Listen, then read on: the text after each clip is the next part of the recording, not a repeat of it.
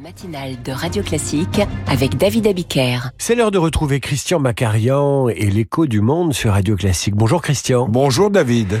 À l'approche de 2024, l'écho du monde se consacre toute cette semaine aux grands rendez-vous internationaux de 2024. Le premier volet, logiquement évidemment, c'est Israël et les Palestiniens. Même si nous ne connaissons pas encore la date des élections générales en Israël, nous savons que Benjamin Netanyahou est et sera en pleine campagne électorale. La dissolution de la Knesset, suivie du scrutin législatif, devrait logiquement se situer à la mi-2024. Est-ce qu'on peut le prévoir? Pourquoi vous dites ça?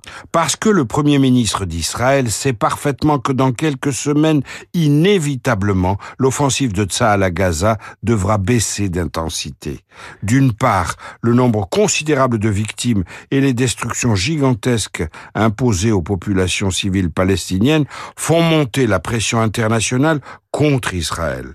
D'autre part, Israël est très dépendant de l'appui militaire américain, tant en termes de livraison d'obus qu'en raison du soutien des deux groupes aéronavals expédiés en Méditerranée orientale par les États-Unis contre l'Iran et le Hezbollah. Or, c'est au cœur de l'électorat démocrate américain que le vent tourne.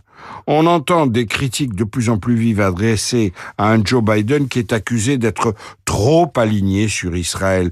Pour beaucoup d'électeurs, Biden a fait prévaloir son opinion personnelle au détriment des intérêts américains qui supposent une position beaucoup plus équilibrée en l'endroit des Palestiniens.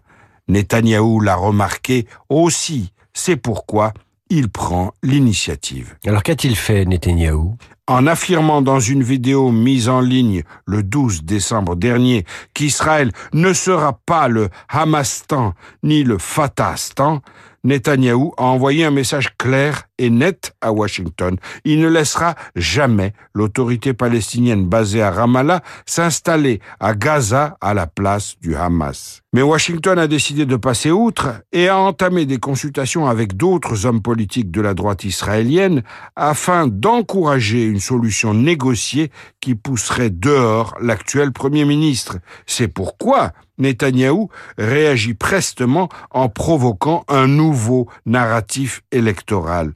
Il attaque bille en tête les accords d'Oslo et l'idée d'un État palestinien car il sait que l'opinion publique israélienne, toujours traumatisée depuis le 7 octobre, ne supporte plus cette perspective. C'est assez dur à dire, mais Netanyahou tente de capitaliser politiquement le trauma collectif pour faire oublier ses propres manquements. Alors qu'il était en fonction lors de la pire tuerie depuis la création d'Israël et que les sondages dénoncent de manière accablante son entière responsabilité, Netanyahou ferraille encore pour se maintenir au pouvoir. À ce stade, on ne peut plus parler d'une bête politique seulement, c'est l'image d'un léviathan politique qui vient à l'esprit.